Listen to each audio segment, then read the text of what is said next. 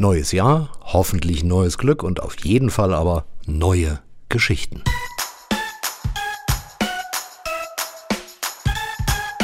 Deutsches Reiseradio und Podcast 235 und gleichzeitig auch der erste im doch schon etwas angeknabberten Jahr.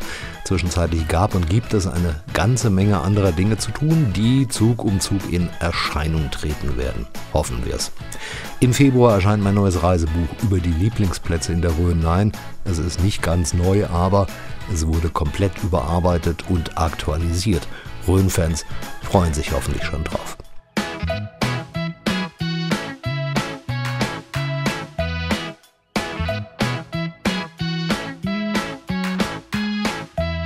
Ich habe über Kosten nachgedacht, die das Reiseradio verursacht und darüber, dies trotz Aufrechterhaltung der journalistischen Unabhängigkeit wenigstens in einigen Teilen zu refinanzieren. Leidlich erfolgreich zu sein ist schön, seit Jahren Geld draufzulegen, lässt es trotz aller Arbeit wie ein teures Hobby wirken. Das soll sich ändern. Ich hoffe dabei auch auf Unterstützung in der Reiseindustrie. Liebe potenzielle Unterstützende, es wird die Möglichkeit geben, Anzeigen auf unserer Website zu schalten und auch Werbung im Podcast zu platzieren. Dies alles wird wohl dosiert geschehen und auf keinen Fall zu einem Werbedschungel verkommen. Wenn's denn klappt. Bei Interesse schaut mal ins Media Kit, das ganz frisch auf der Website präsent ist.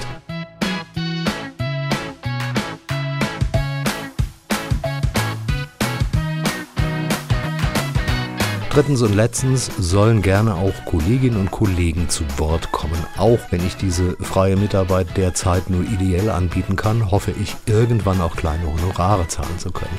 Täte ich mir wünschen, aber warten wir ab, wie es unterm Strich mit den Einnahmen ausschaut. Einer ließ sich davon nicht abschrecken, deshalb gestaltet er auch den Inhalt dieses Podcasts und bringt dafür ziemlich viel Erfahrung mit. 30 Jahre war er für das NDR-Fernsehen als Producer und Redakteur tätig. Er hat in Europa und Übersee viele Dokumentationen gedreht, war Mitbegründer des Fernsehmagazins Das, Nordlichter Wissen, ah, Rote Sofa. Reporter beim ARD Ratgeber Reise und hat für die ARD Hörfunkberichte mit Schwerpunkt Reise gemacht. Tervetuloa Matka Radion. Willkommen im Reiseradio Andreas Jakobsen.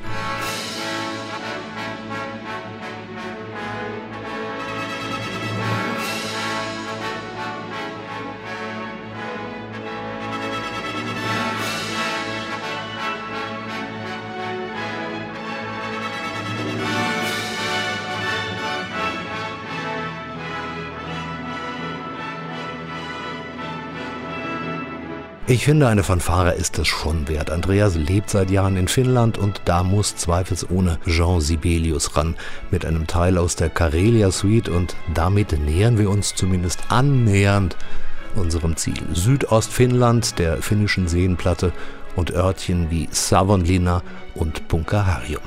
Was steht auf der Website von Visit Finnland? Es gibt keinen finnischeren Anblick als ein von einem tiefgrünen Wald umgebenes Häuschen am See. Stimmt, würde Andreas jetzt sagen, aber jetzt haben wir noch Winter und lädt uns ein, Ostfinnland in Weiß zu erkunden.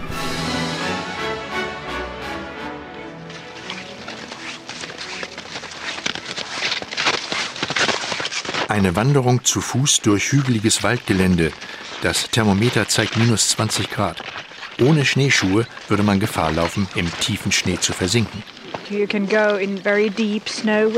Man kann mit diesen Schuhen praktisch überall gehen, auch wenn der Schnee einen Meter oder noch tiefer ist, es sei denn, er ist nass.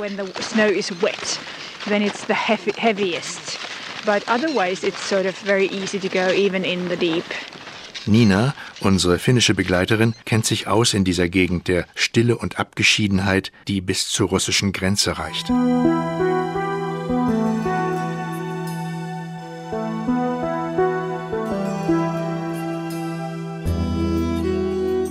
An den strengsten Wintertagen sieht die Landschaft fast wie ein Fantasiegebilde aus. Die Landschaft ist reglos, weiß und totenstill. Die Kälte strafft die Telefonleitungen zu vibrierenden Geigenseiten. An den Ecken knistert und knarrt es. Nur das Murmeln des Quellbachs bricht die Stille. So beschreibt ein finnischer Autor die Wald- und Seenlandschaft im Osten seiner Heimat, wie man sie häufig während der kalten Jahreszeit erlebt. Weil sich hier die Natur viel abwechslungsreicher zeigt als in lappländischen Breiten, eignet sich das Gelände besonders für ein- oder mehrtägige Skiwandertouren. Übernachtet wird dabei in einfachen Jagdhütten oder Gästehäusern, auf Finnisch Majataloja.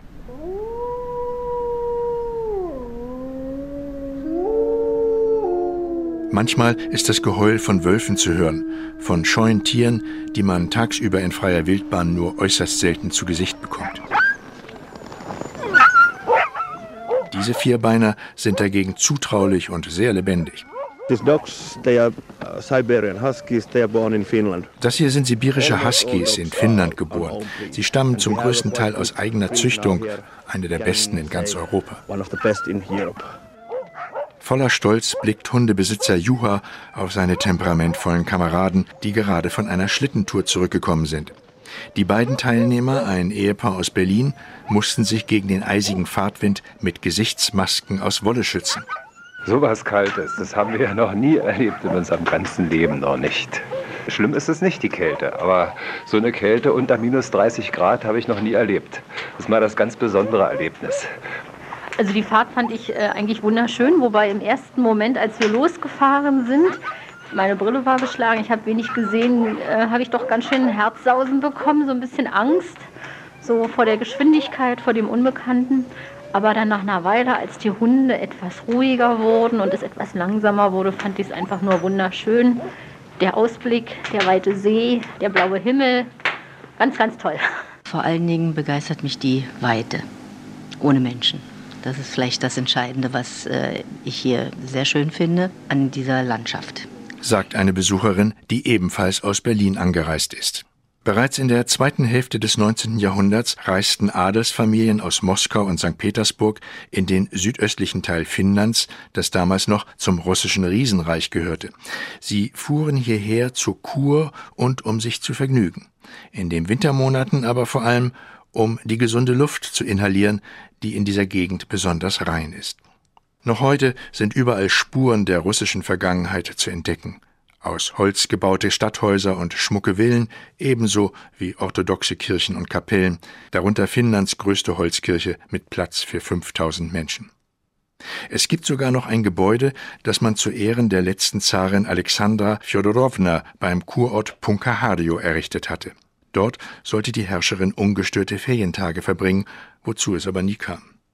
Von Punkahardio ist es nicht weit zur Kleinstadt Savonlinna, im Sommer Veranstaltungsort international renommierter Opernfestspiele in einer mittelalterlichen Burg. Umgeben von zahlreichen Seen, die jetzt alle zugefroren sind, und großen und kleinen verschneiten Inseln mittendrin, zieht diese winterliche Bilderbuchlandschaft auch Besucher aus Mitteleuropa an. Man kann Sommerhäuser, die winterfest sind, mieten. Erstmal ist hier äh, die Landschaft sehr schön im Winter. Nicht? Also, und äh, man hat seine Ruhe. Ist nicht so stressig. It's very interesting the way uh, you can uh, get in touch with the nature and what the nature gives to you. Dieser Italiener ist sehr von der Natur beeindruckt, trotz der Kälte. Für ihn, der aus einem südlichen Land kommt, sei das hier alles total neu und er fühle sich einfach viel besser.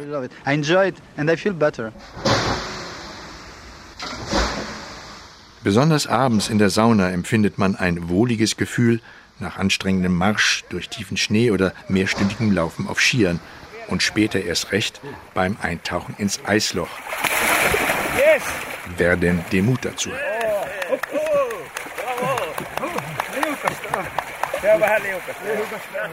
Und wie kommt man mit der früh einsetzenden Dunkelheit zurecht? Ein Urlauber aus Norddeutschland. Also der Schnee federt diese Dunkelheit doch sehr ab. Es ist ja nicht wirklich immer ganz dunkel. Das ist ja so ein Vorurteil, das in der Welt ist, dass hier alles dunkel ist im Winter und die Menschen 24 Stunden um die Uhr, also Schnaps trinken, um mit der Dunkelheit fertig zu werden. Das ist ein, ein Vorurteil, was ja fast unausrottbar ist. Es ist aber eben falsch. Es ist so, dass der Schnee, diese weiße Landschaft, immer ein Licht hat. Da ist diese Dunkelheit sogar etwas, was äh, ja auch für einen Mitteleuropäer 14 Tage, drei Wochen etwas sehr Attraktives ist.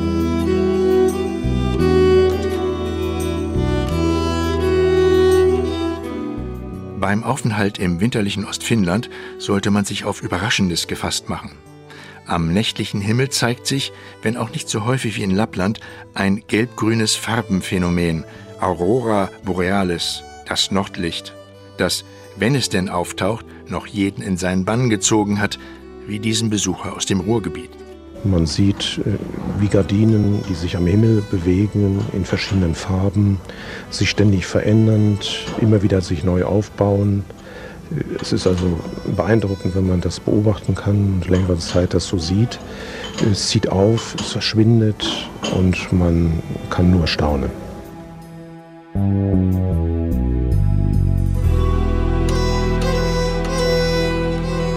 Ach, macht Lust. Und wie sagte der Herr aus Berlin, unter minus 30 Grad nicht schlimm und ein besonderes Erlebnis. Besser als viele Mücken am See im Sommer, aber da sind wir schon wieder mitten in den mehr oder weniger falschen Vorstellungen. Aber davon soll uns Andreas mehr erzählen, spätestens wenn der Sommer ins Haus steht. Abschlusswunsch zum Tage, abonniert doch bitte unsere Website mit Fotos, Links und Zusatzinfos und die Podcasts direkt bei Spotify, Amazon Music, Google und Apple Podcasts und einigen Portalen mehr. RSS Feed auf der Website geht natürlich auch.